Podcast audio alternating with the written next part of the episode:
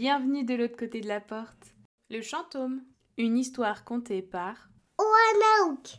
En octobre, au pays des champignons, les soirées qu'il passe sous le ciel étoilé autour d'un bon feu de bois est toujours accompagnée d'histoires effrayantes. Celle qui revient à chaque fois, c'est la légende de celui qui terrorise pendant 24 heures tous les champignons du coin, le chantôme. Par chez nous, le chantôme est un simple champignon phosphorescent que l'on trouve en Australie et Tasmanie. Il porte le joli nom de Omphalotus nidiformis. Il ne bouge pas, il ne prononce pas un mot, bref, c'est un simple champignon décoratif et toxique. Alors que là-bas, ce champignon sur pattes est visible du lever du soleil le 31 octobre au coucher de la lune le lendemain matin.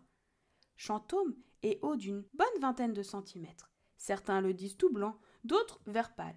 Mais là où tous les témoignages se recoupent, c'est qu'il est, comme par chez nous, phosphorescent. Il déambule de maisonnette en chaumière à la recherche de ses biens les plus précieux, les olives. Une fois arrivé devant la porte d'entrée, il se met à tout inspecter. Du paillasson à la sonnette, il recherche le bol rempli de ses fruits préférés qui lui est normalement destiné. Si rien n'a été laissé, alors il se met à hurler. Je suis le chantôme. Si tu ne me donnes pas d'olive, je vais mettre le bazar. Il ne laisse qu'une chance, il ne vient prévenir qu'une fois.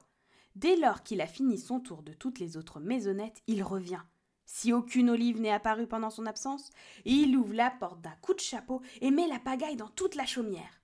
Lorsqu'il ne reste plus aucun objet à sa place et qu'il a trouvé ce pourquoi il était venu, il repart comme il est arrivé, tranquillement, mais le chapeau rempli de ses olives adorées. Petit champignon, tu es en vadrouille pendant le passage du chantôme. Pense toujours à avoir des olives sur toi. Si tu te retrouves sur son chemin et que tu n'as pas la moindre olive en main, tu n'auras aucune chance et il va se mettre dans une colère blanche. Tu auras beau te couvrir les yeux, sa lumière te rendra vaseux. Comme une olive tombant de sa branche, tu finiras par perdre connaissance. Puis, tu te réveilleras dans une forêt non loin de là, avec plus aucun habit sur toi. C'est Elliot le foliote qui me l'a dit, et il en sait quelque chose. Il ne retrouve plus ses vêtements depuis. Quant à toi, humain, le 31 octobre, pense à mettre des olives devant ta porte.